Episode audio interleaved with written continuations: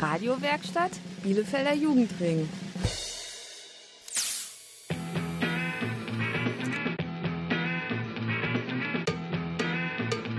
Radio Kurzwelle. Hier senden wir. Hallo, hier ist Radio Kurzwelle. Heute mit einer Sendung der BSV. Das ist die Bezirksschülerinnenvertretung für Bielefeld. Wir vertreten eure Interessen vor ungefähr 44.000 Bielefelder Schülerinnen und Schülern gegenüber der Politik und Öffentlichkeit. Und falls ihr es bei all dem Corona-Wahnsinn noch nicht wisst, am 13. September ist in Nordrhein-Westfalen die Kommunalwahl. Da dürft ihr sogar ab 16 Jahren wählen gehen. Grund genug, mal einige Bielefelder Politiker und PolitikerInnen mit euren Fragen zu löchern. Dies tun wir in unserer Sendereihe Politik to go. Heute im Gespräch Frau Dr. Wiebke Esther. Wiebke Esther ist seit 2016 SPD-Vorsitzende in Bielefeld. Und seit 2017 Mitglied im Deutschen Bundestag in Berlin. Mehr zu Wiebke Esther nach der besten Musik von Radio Kurzwelle. Am Mikro begrüßen euch Madita und Julia. Schönen guten Abend. Heute, morgen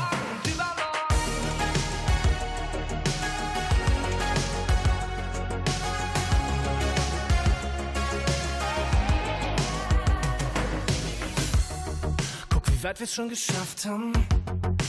Ich glaub's nur der Anfang. Keine Träne ist hier umsonst. Ich wein vor Glück wegen dem, was kommt. Wenn du auch denkst, dass du's nicht mehr schaffst, trag ich uns zwei in die Schuckepack. Wir müssen mit uns reden wie dick Schädel. Und wenn ich falle, wirst du mich heben. Hab mir verboten zu glauben, dass es dich gibt. Doch jetzt kneif ich meinen Namen, in dem du grad liegst. Will ich bleiben.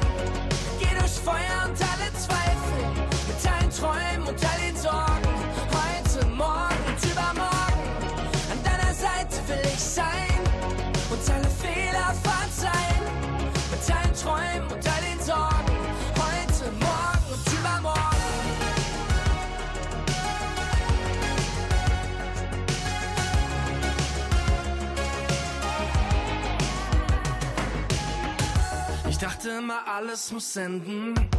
Doch für uns gibt's keine Grenzen. Ich seh 2050 vor meinen Augen. Bin jeden Tag drauf, komm nicht aus dem Staunen. Wenn ich die ganze Welt verfluch, holst du mich raus mit Raketenschuh. Und wenn wir alles vor die Wand fahren, wird jeder sehen, wie's brennt, weil wir es waren. Hab mir verboten zu glauben, dass es dich gibt. Doch jetzt kneif ich meinen Namen, in dem du grad liegst. Seite will ich bleiben. Geh durch Feuer und alle Zweifel. Mit allen Träumen und all den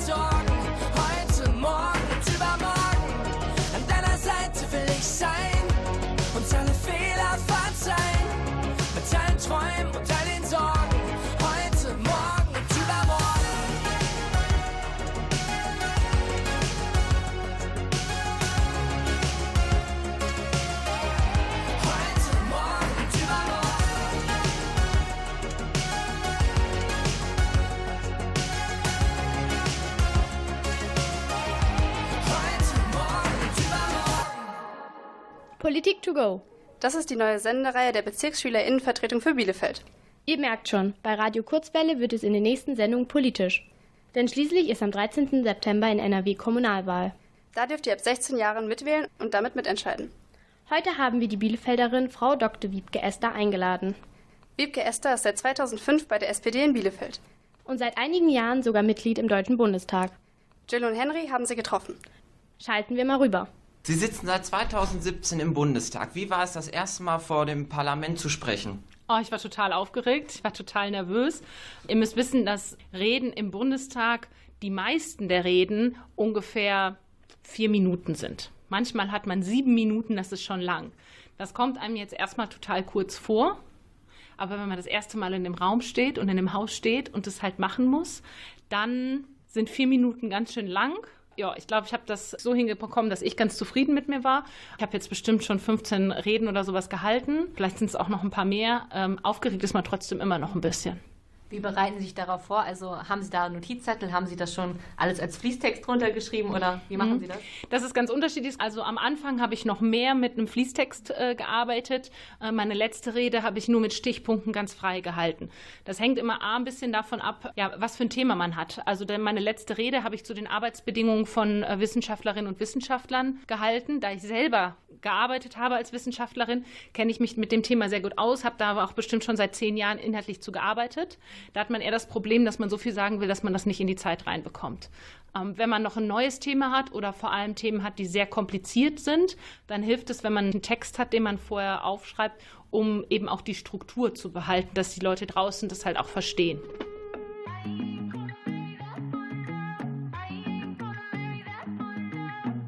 there's no line on the horizon. You're like a lion in the line. Is it a tragedy or triumph? You're so good at sick. Why did you swallow down my poison? Now I'm your number one fan. Make it on a desert island. Yeah, you're so good at sick. Now it feels like beautiful madness. Feels like never enough. Don't you know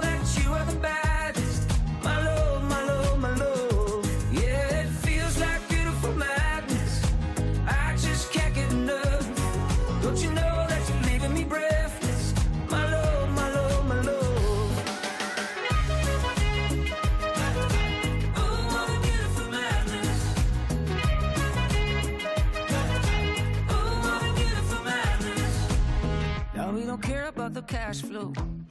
We got another kind of gold. We keep it hot, no Tabasco. No sleep, no sleep. Plenty sharks in the ocean, but we still dive deep. Come and take a sip of the potion. No sleep, no sleep. Now it feels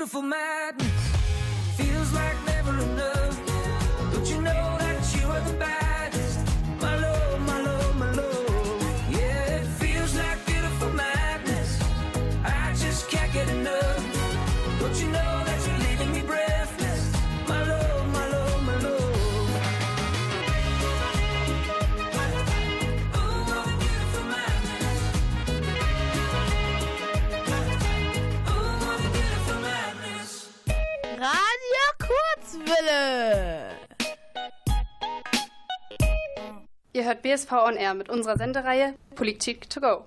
Jill und Henry sind immer noch im Studiogespräch mit Frau Dr. Wiebke Esther. Die war als SPD-Mitglied ganz schön aufgeregt, als sie das erste Mal im Bundestag sprechen musste. Vielleicht seid ihr ja auch schon aufgeregt. Denn am 13. September ist die Kommunalwahl NRW. Und wenn ihr 16 Jahre alt seid, dürft ihr wählen gehen.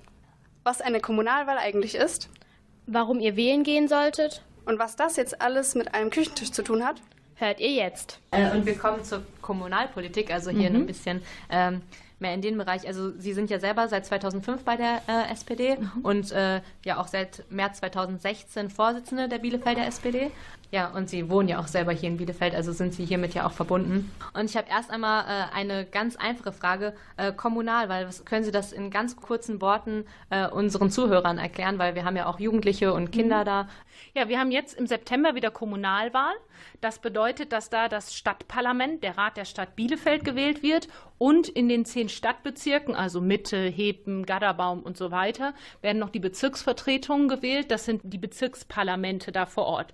Und ich finde, das ist eine ganz wichtige Wahl, weil wir da diejenigen wählen, die ehrenamtlich ganz konkret vor Ort entscheiden, welche Kreuzung neu gebaut wird oder ob die Kita-Beiträge wegen Corona ausgesetzt werden ähm, oder wo ein neuer Spielplatz gebaut wird, ob auf dem Kesselbrink irgendwie eine Verschönerung stattfindet und so weiter. Also es ist wirklich Politik vor Ort. Da werden eben die ehrenamtlichen Politikerinnen und Politiker gewählt, plus eine weitere Person und das ist der Oberbürgermeister oder die Oberbürgermeisterin, die dann ja Chef des Rathauses und der Verwaltung ist und hauptberuflich im Prinzip die Vertretung äh, von Bielefeld nach außen ist und sich um alle Belange kümmert. Warum ist es denn überhaupt wichtig, wählen zu gehen? Also ähm, es ist jetzt ja so, dass wir bei den Kommunalwahlen schon ab 16 wählen können. Ja, warum sollten jetzt die SchülerInnen wählen gehen? Man sollte, ich würde sogar sagen, man muss wählen gehen, weil wir in einer Demokratie leben. Und Demokratie bedeutet, dass jede Person eine Stimme hat und dann die Mehrheit entscheidet, in welche Richtung es geht, also welche Politik gemacht wird. Und da jeder eine Stimme hat, sollten er und sie diese Stimme auch nutzen, um eben zu sagen, mir ist das wichtiger und das wichtiger. Das bedeutet, dass ihr euch ein bisschen vorbereiten müsst und auch vielleicht mal das ein oder andere Kommunalwahlprogramm oder die Flyer lesen solltet. Und einen letzten Satz dazu noch, desto mehr Menschen wählen gehen, desto weniger Anteil haben eben dann auch die Stimmen, die wählen gehen und zum Beispiel rechtspopulistische oder rechtsextreme Parteien wählen. Also es ist auch in den Zeiten wie diesen heute ganz wichtig, dass viele Menschen wählen gehen, um eben Ausgrenzung, Rassismus und Rechtsextremismus und Rechtspopulismus klein zu halten. Also geht wählen und wählt eine demokratische Partei. Gut, Sie haben gerade einmal deutlich gemacht, warum Wählen so wichtig ist, vor allen Dingen ähm, ja, um Diskriminierung zu stoppen. Ähm, und was können jetzt Jugendliche oder Kinder machen, die halt noch unter 16 sind? Wie können sie ihre Eltern dazu motivieren, vielleicht zu sagen, ja, komm, geht auch mal wählen, weil das ist wichtig. Haben Sie da irgendwie Tipps? Ja, ich glaube, dass ganz wichtig ist, dass am Küchentisch oder auf dem Sofa zu Hause auch mal über Politik gesprochen wird. Nicht nur und überall, aber dass man auch darüber spricht und das, was sich in unserem Leben, in unserem Alltag verändert hat, weil Politik darauf reagiert hat und Entscheidungen getroffen hat, ist ja ein guter Ansatz, um wirklich darüber auch zu sprechen, ist man jetzt der Meinung, dass die Sachen, die wir in Bielefeld beschlossen haben, jetzt um auf Kommunalpolitik zu gehen, dass die richtig waren oder nicht. Und darüber sollte man diskutieren. Und ich glaube, wenn man inhaltliche Diskussionen geführt hat, dann kann man auch gut zu dem Punkt kommen, dass all diejenigen, die schon wählen dürfen, dann auch wählen gehen. Sie haben gerade gesagt, am Küchentisch vor allen Dingen darüber sprechen. Ähm, haben Sie das früher als Jugendliche oder als Kind erfahren oder wie sind Sie überhaupt selber so in diese Politikschiene reingerutscht? Mhm. Also ich kann mich erinnern, dass früher, als ich schon noch klein war, es Ausnahmesituationen gibt, wo wir sonntags abends beim Abendessen Fernsehen geguckt haben und das war an den Wahlsonntagen. Das heißt, es war auch für mich immer klar, dass das dann was Wichtiges ist, was bei Wahlen rausgekommen ist und wir haben unsere Eltern auch begleitet, zu Wahlen zu gehen.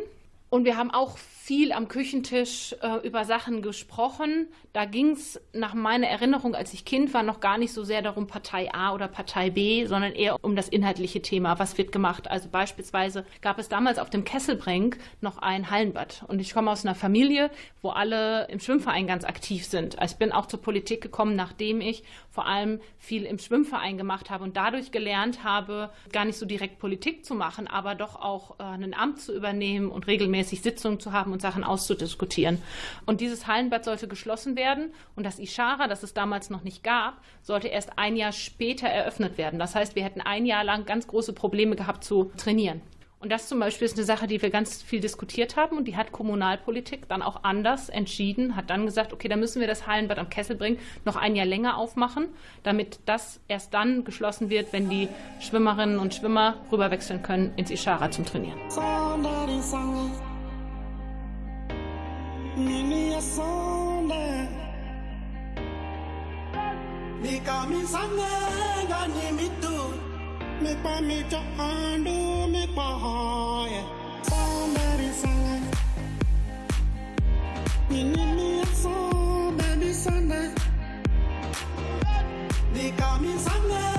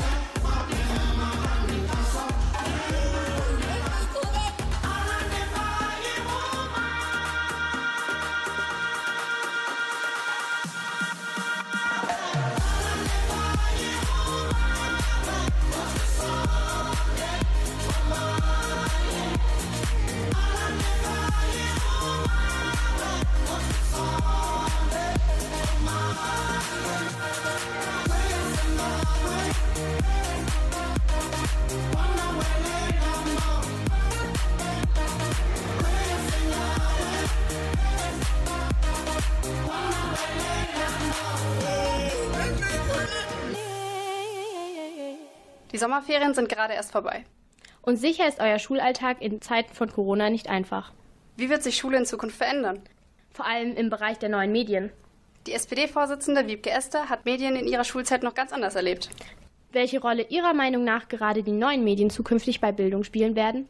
Haben Jill und Henry herausbekommen. Sie hatten das Thema eben gerade schon einmal so angestrichen, Bildung und Schule. Wenn Sie jetzt so in die Vergangenheit gucken auf Ihre Schulzeit, was hat sich nach Ihrer Meinung nach größtenteils in der Schule verändert bis heute? Also das Thema digitale Medien hat sich mit Sicherheit verändert. Als ich zur Schule gegangen bin, habe noch mit dem Overhead-Projektor äh, gearbeitet und mit Folien. Meine erste PowerPoint-Präsentation habe ich 2004 in der Uni gehalten. Diese Kompetenzen, die ihr jetzt alle in der Schule auch schon wie selbstverständlich lernt, muss man sich vor Augen führen, haben Menschen noch nicht in der Schule gelernt. So, das ganze Thema, äh, wie oft man im Unterricht auf sein Handy gucken darf oder nicht, war bei uns noch kein großes Thema, weil wir zwar schon welche hatten, aber noch nicht Smartphones in der Form, dass man da noch nicht irgendwie im Internet was gegoogelt hat und so weiter. Das heißt, das hat sich vor allem ganz viel ähm, dahin verschoben, dass ähm, ich glaube heute, das gilt für diejenigen in der Schule, aber für alle anderen natürlich auch, Informationen in Hülle und Fülle einfach über Smartphone abrufbar überall erreichbar sind. Und darum ist die Herausforderung von Bildung heute in der Schule eher euch und alle Schülerinnen und Schüler darin zu befähigen, auszuwählen, wie komme ich effektiv an die Informationen, dass ich nicht erst eine Stunde rumsuchen muss. Zweitens, was sind dann gute Informationen? Und drittens, welche Informationen muss ich zusammensammeln, um dann eine eigene Meinung bilden zu können und abzuwägen? Und da will ich auch sagen, da würde ich mir sogar wünschen, dass da ein noch größerer Schwerpunkt drauf gelegt wird, weil ich das für so wichtig halte. Okay, Bildung in der Zukunft, wird sich das mit der Medienwelt auch irgendwie in Einklang bringen? Wird sich das weiterentwickeln? Wie stehen Sie da so zu? Ich glaube, man muss halt ehrlich sein, dass die Bedeutung von Medien wahrscheinlich zunimmt, sich auf jeden Fall aber auch verschiebt. Ich würde sagen, wir leben heute in einer modernen Mediendemokratie. Diejenigen, die Mitglieder des Stadtrates oder auch des Bundestages in, ich sag mal, den 80er, 1980er Jahren waren, die waren gar nicht in der Form gefordert, über sich selber so viel im Internet preiszugeben. Da hatte nicht jeder eine Homepage, auf denen die ganzen Daten und die Sachen stehen. Da hatte auch äh, niemand einen Instagram oder einen Facebook-Account. Und ähm, so sind wir gerade als jüngere Abgeordnete, ähm, glaube ich, echt gefordert. Es macht auch viel Spaß, aber es kostet auch verdammt viel Zeit, über Facebook und Instagram immer die Leute auf dem Laufenden zu halten. Was machen wir denn? Das hat schon auch etwas von Tätigkeitsnachweis. Darum finde ich das gut. Also, äh, dass die Wählerinnen und Wähler einfach nachverfolgen können, was macht die denn eigentlich den ganzen Tag? Wofür setzt die sich ein? Was ist ihre Meinung? Ähm, aber das nimmt ähm, viel mehr Raum ein als früher. Und wenn man ehrlich ist, muss man dann fragen, ähm, wo diese Zeit, die man dafür aufwendet, halt wegnimmt. Ich bin der Meinung, dass man da einen guten Abwägungsprozess haben muss. Das darf nicht zulasten der Inhalte gehen, auf die ich mich vorbereiten muss, die ich mir anlesen muss, wo ich mich informieren muss, wo es kein schönes Foto zu gibt, die aber auch wichtig sind, um gute Entscheidungen zu treffen. Radio Kurzwelle. Welle. Welle. Welle. Welle. If all of the kings had their queens on the throne, we would pop champagne and raise a toast to all of the queens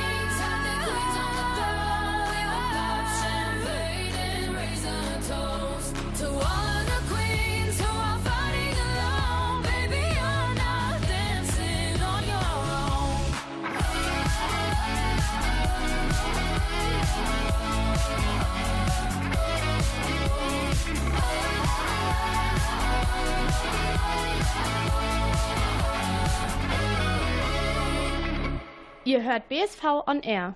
In unserer Sendereihe Politik to go kommt heute die Bielefelderin und Bundestagsabgeordnete Frau Dr. Wiebke Esther zu Wort. Geboren 1984 in Bielefeld, machte sie 2003 ihr Abitur am Helmholtz-Gymnasium. 2010 folgte an der Uni Bielefeld der Abschluss in Psychologie und Sozialwissenschaften. Digitale Medien spielten dabei sicherlich schon eine Rolle. Aber wie sieht es aus mit Online-Unterricht an Schulen? Oder das Mitbringen von eigenen digitalen Geräten zur Schule. Ist im Zeitalter von Corona und digitaler Schule Bildung noch gerecht? Jill und Henry haben Wiebke Esther gefragt. Die Corona-Pandemie hat jetzt nicht nur die Arbeit des Bundestages auch durcheinander gebracht, sondern auch generell das Schulsystem in Deutschland. Es wurden viele Themen neu angestoßen, die die letzten Jahre ein bisschen auf der Strecke geblieben sind. Und das Hauptthema ja wirklich im Moment ist digitale Schule. Jetzt stellte sich natürlich auch die Frage, jetzt im letzten Halbjahr, ist dieses Schuljahr überhaupt gerecht gewesen? Und jetzt die Frage an Sie, wie stellen Sie sich gerechte Bildung im nächsten Schuljahr vor? Wird digitale Schule ein gerechtes Medium auch sein, um dieses Schuljahr zu werten?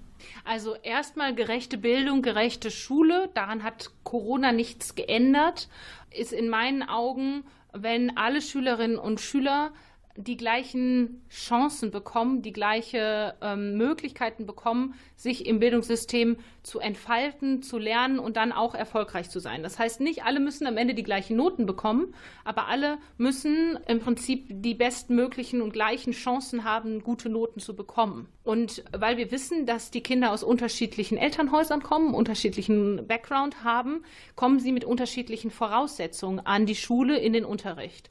Und darum ist eine der wichtigsten Aufgaben, dass das Bildungssystem diese unterschiedlichen Voraussetzungen aus Gründen der Fairness und der Gerechtigkeit ausgleicht. Also diejenigen, die von ihren Eltern nicht so sehr unterstützt werden, müssen im Bildungssystem andere Möglichkeiten der Unterstützung bekommen. Daran hat sich durch Corona nichts geändert. Zum Thema Digitalisierung kommt halt jetzt hinzu die Frage, wer hat eigentlich welche Möglichkeiten zu Hause zu arbeiten? Wer hat ein Tablet? Wer muss sich das Tablet mit drei Geschwistern teilen oder wer hat gar keins zu Hause? Wer hat einen eigenen Raum, in dem er sitzen kann oder in dem sie sitzen kann und ungestört lernen kann? Oder wer sitzt mit drei anderen Leuten am Küchentisch und nebenbei wird noch gekocht, weil die Wohnungen so unterschiedlich sind?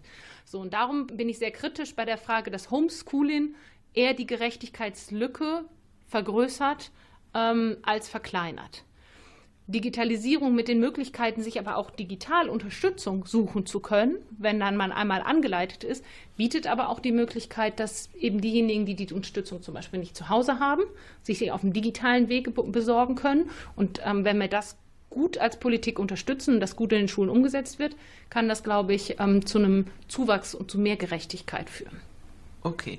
Frau Beer hat einen Vorschlag gebracht zum Thema Online-Unterricht im nächsten Schuljahr, Ja. dass einmal in der Woche Online-Unterricht stattfindet, dass zum Beispiel die Hälfte der Klasse in der Schule sitzt Ja. und per Kamera dann der Unterricht zu der anderen Hälfte der Klasse Ja. produziert wird oder generell, dass der Lehrer vom Smartboard steht und dass der Online-Unterricht einfach nach Hause produziert wird. Wie sehen Sie das? Wird sich das etablieren, auch in Bielefeld? Also ist für mich nicht ganz verständlich, warum wir das brauchen, weil eben, selbst wenn wir die Technik hätten, dass alle Schüler nach Hause irgendwie das Tablet bekommen würden und den Breitbandanschluss irgendwie finanziert bekommen würden, wären die räumlichen Voraussetzungen immer noch sehr unterschiedlich. Ähm, und wenn es darum geht, dass man Digitalkonferenzen auch lernt und ähm, digitalen Unterricht macht, dann wäre mein Wunsch, dass man die Schulen so ausstattet, dass man verschiedene Räume hat und dann geht die eine Klasse in den einen Raum oder in kleine Kabinen und in den anderen Raum und dann kann man das simulieren und durchführen.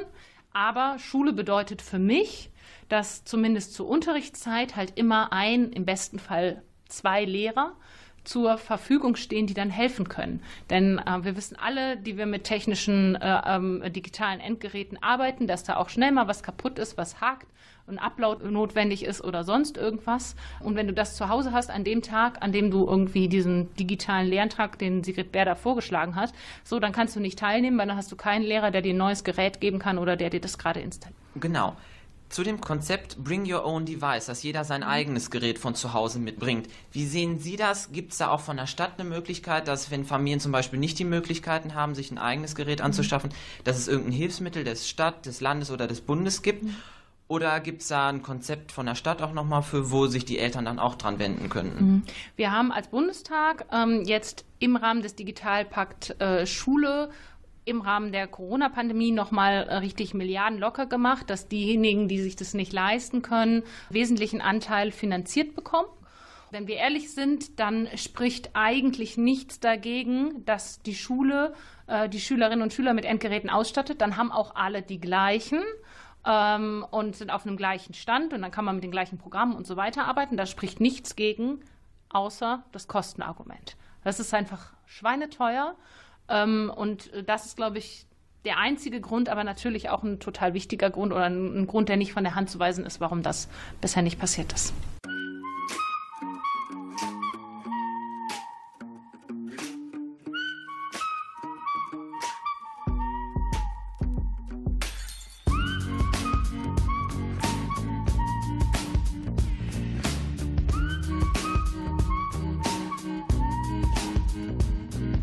Scheint die Sonne, obwohl es regnet.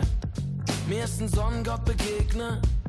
Ich drück auf Pause, Zeit vergeht nicht. Ich lass mich heute nicht runterziehen. Surf durch die Straßen und beweg mich. Der ganze Stress von gestern zählt nicht. Will immer viel, doch heute wenig. In meinem Kopf nur die Musik. Und ich spüre Endorphin, alles leicht wie noch nie. Und die Stimme in meinem Ohr sagt: Don't give a f Heute kann mir keiner was. In meinem Kopf nur die Musik. Drück immer wieder auf Repeat. Don't give a f Heute kann mir keiner was. Die ganze Welt ist frisch verliebt. In meinem Kopf nur dieses Lied, nur die Musik. Nur die Musik. Greif nach den Sternen und ich schwebe, als ob heute nichts unmöglich wäre. Ich schau in ungeahnte Ferne in meinem Kopf. Nur die Musik. Jeder Ton erfüllt die Leere. Und wird es kalt, bleibt sie die Wärme. Eine Symphonie gegen die Schwere. So traumhaft schön voll Fantasie. Und ich spüre Endorphin, alles leicht wie noch nie. Und die Stimme in meinem Ohr sagt: Don't give a Heute kann mir keiner was. In meinem Kopf nur die Musik. Drück immer wieder auf Repeat. Don't give a Heute kann mir keiner was. Die ganze Welt ist frisch verliebt. In meinem Kopf nur dieses Lied, nur die Musik. Nur die Musik.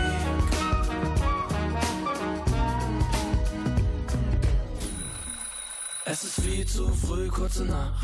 Wer abends feiern kann, ist morgens noch nicht wach. Es ist viel zu früh, kurze Nacht. Wer abends feiern kann, ist morgens müde. Es ist viel zu früh, kurze Nacht. Wer abends feiern kann, ist morgens noch nicht wach. Es ist viel zu früh, kurze Nacht. Ich dreh mich um und diese Stimme sagt: Don't give a fuck.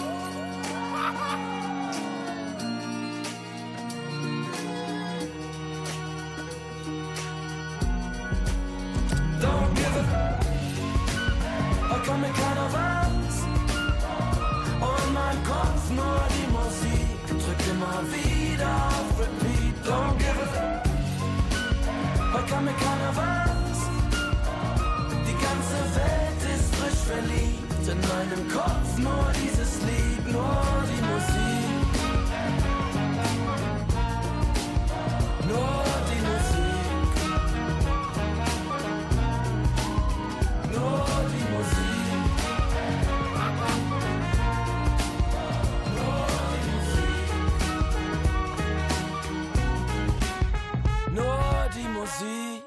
Liebe Kurzwelle-Hörer, und Hörerinnen. Was an eurer Schule passiert, ist Ländersache. Sicherlich habt ihr diesen Satz schon mal gehört. Das bedeutet, dass ihr zum Beispiel in dem einen Bundesland auf dem Schulhof einen Mundschutz tragen müsst, in einem anderen Bundesland jedoch nicht. Doch warum sind die Regeln an Schulen nicht für ganz Deutschland gleich? Diese und noch andere Fragen hat Frau Dr. Wiebke Esther von der SPD Bielefeld beantwortet. Henry und Jill von der Bezirksschülerinnenvertretung Bielefeld haben sie interviewt. Unser Schulsystem ist seit Jahrzehnten schon auf die Länder produziert und auch in den Ländern verankert. Ist es vielleicht in Zukunft ein Denkanstoß, das Schulsystem wieder bundesweit zu machen, dass es einfach ein einheitliches Ministerium für Schulbildung gibt? Wäre das eine Möglichkeit für die Zukunft, um auch einfach in so Pandemiensituationen nicht einen Flickenteppich zu haben in Deutschland? Ähm, Also, dass wir eine Zuständigkeit für Schulpolitik bei den Ländern haben und in einem Föderalismus äh, erleben, hat ja einen bestimmten Grund. Und der Grund ist ja, dass man Lehren aus der Nazizeit und dem Dritten Reich gezogen hat. Und ich glaube, da sollten wir nicht leichtfertig drüber hinweggehen, weil das ähm, eine Möglichkeit ist, dass wir politisch sicherstellen können, wenn wir jetzt irgendwo wieder eine rechtsextreme, rassistische oder auch rechtspopulistische Regierung bekommen, dass es eben dann nicht gleich irgendwie das Bildungssystem in ganz Deutschland oder äh, eben an der Stelle, aber eben mit der doppelten Zuständigkeit und auch noch der Verantwortung, die der Bund hat, da was ausgeglichen werden kann. So, darum würde ich sagen, sollten wir es uns nicht so einfach machen und sagen, wir müssen einfach in Deutschland alles vereinheitlichen, dann wird es besser. Ich glaube auch, dass das ähm, Diskutieren verschiedener Bildungsminister, Schulminister produktiv sein kann ähm, um zu den besten Lösungen zu kommen. Da ist nicht immer die eine Ministerin, also die Bundesbildungsministerin hat vielleicht nicht immer die beste Lösung, sondern dass sich da mehrere Köpfe Gedanken drüber machen, ist ganz gut. Gleichwohl will ich sagen, dass mich das auch echt geärgert hat und auch erschrocken hat, wie schlecht die Abstimmung in der Kultusministerkonferenz, also dem Treffen der Schulministerinnen und Schulminister auf Bundesebene geklappt hat.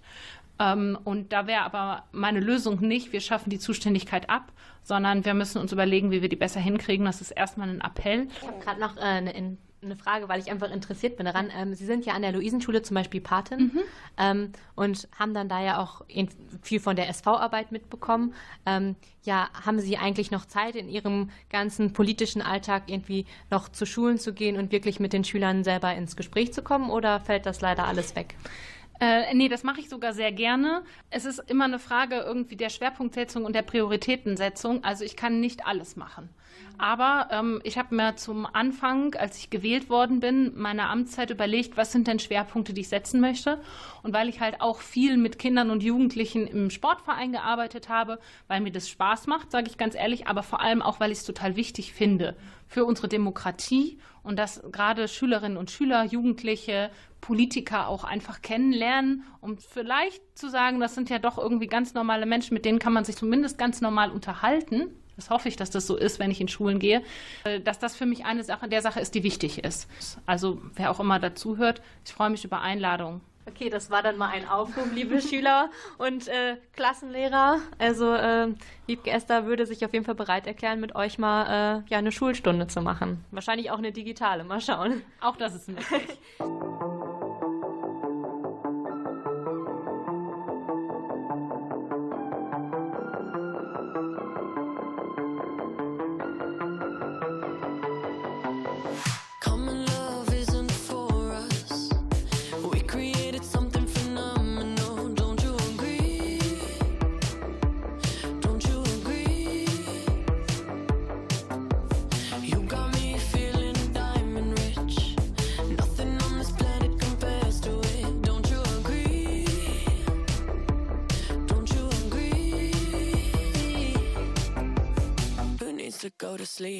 got you next to me? All night,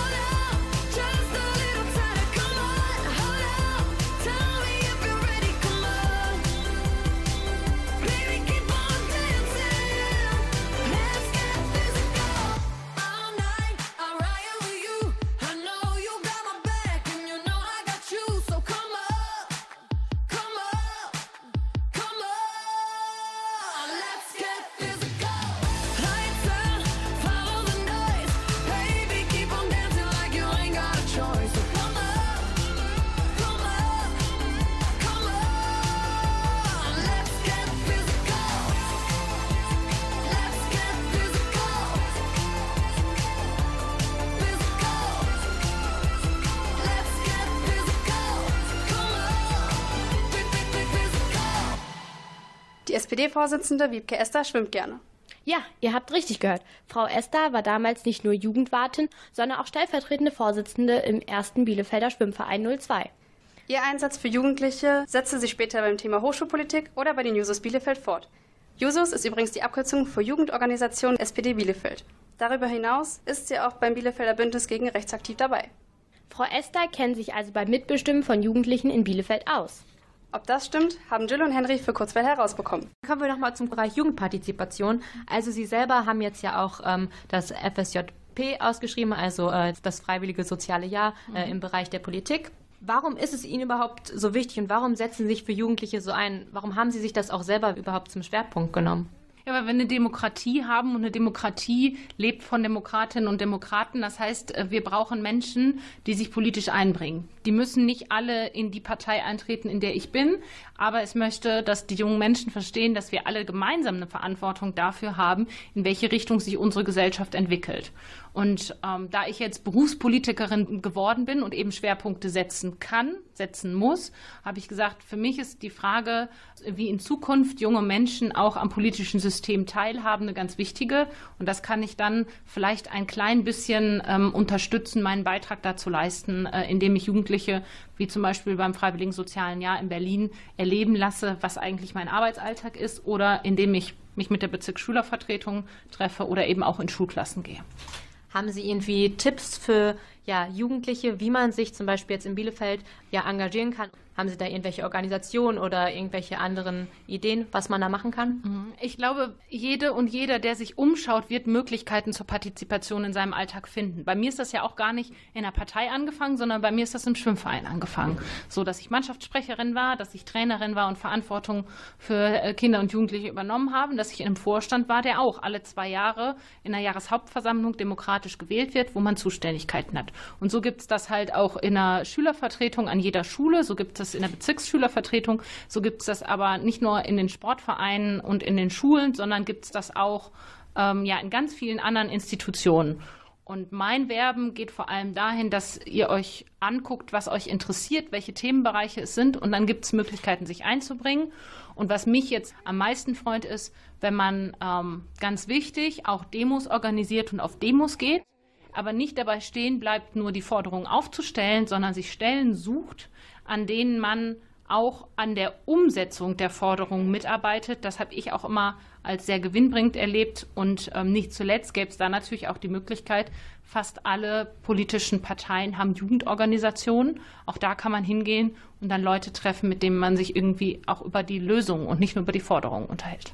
Äh, zum Abschluss vielleicht, äh, was würden Sie den Jugendlichen in Bielefeld mitgeben, dadurch, dass wir viele junge Zuhörerinnen und Zuhörer haben? Was geben Sie ihnen einfach für die Zukunft mit? Ich glaube, dass die Corona-Zeit, die Pandemie gezeigt hat, ähm, dass es wichtig ist, ähm, dass ihr euch alle ausreichend und umfassend informiert, nicht nur mit einer Quelle, die dahergelaufen ist, sondern auch guckt, wo kommen die Informationen her. Wir haben gute, seriöse Medien in Deutschland. Nehmt das wahr, nicht nur über Corona, sondern über das, was gesellschaftlich los ist, was politisch los ist. Ähm, dann habe ich die Hoffnung, dass daraus schon erwächst, dass euch ähm, Sachen besonders interessieren oder vielleicht auch stören und dass es dann nicht nur bei dem, das interessiert mich und das stört mich bleibt, sondern dass ihr es euch dann einbringt in die Gesellschaft. Denn ich glaube, dass ganz entscheidend ist dafür, wie, wie angenehm das Leben in Bielefeld oder auch in Deutschland oder auch auf dieser Welt ist, davon abhängt, wie viele Menschen bereit sind, sich einzubringen dafür, dass wir die Welt jeden Tag so ein kleines bisschen besser machen. I didn't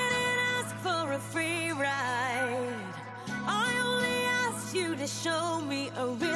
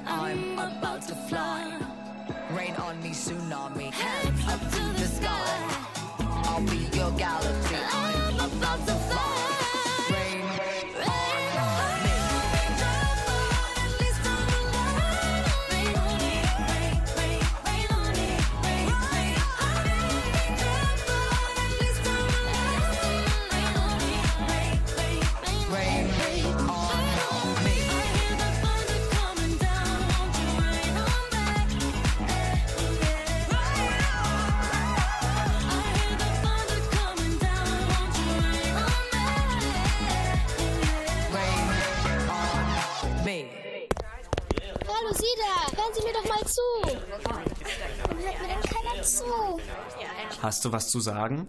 Hört ja keiner zu. Dann komm zum Jugendring. Bielefelder Jugendring. Radio, Video, Kultur. Das war die erste Sendung zur Sendereihe Politik to go. Produziert von eurer Bezirksschülerinnenvertretung für Bielefeld. Unser heutiger Gast war Frau Dr. Wiebke Esther. Vorsitzende der SPD Bielefeld und Abgeordnete im Deutschen Bundestag. Im Namen der BSV verabschieden sich Julia Und Madita. Mit Politik to go geht's nächste Woche Samstag ab 18 Uhr weiter. Welchen Gast der Bielefelder Politik- und Kommunalwahlszene ihr dann im Studio zu hören bekommt, Das erfahrt ihr im Internet unter www.radiokurzwelle.de. oder beim Bielefelder Jugendring Mehr Infos zu unserer Arbeit als BSV gibt's natürlich auch im Netz. unter www.bsvbielefeld.de. Und nicht vergessen, Am 13. September 2020 ist in NRW Kommunalwahl. also geht wählen. Tschüss!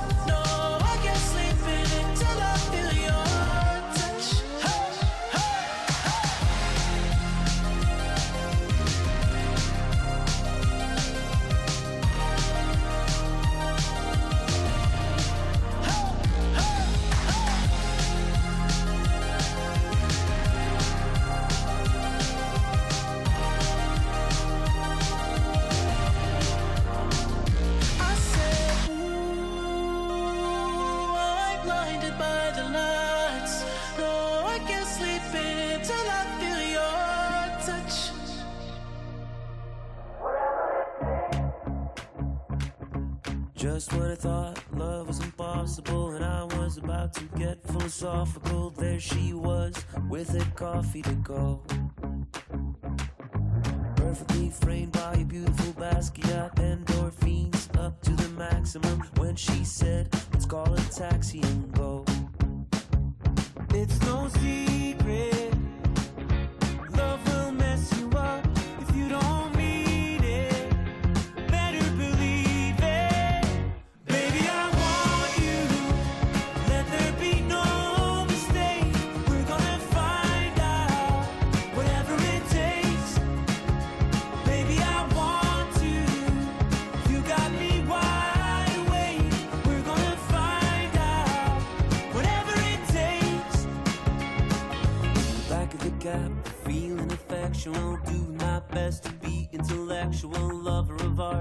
Teach me, I'm dying to know.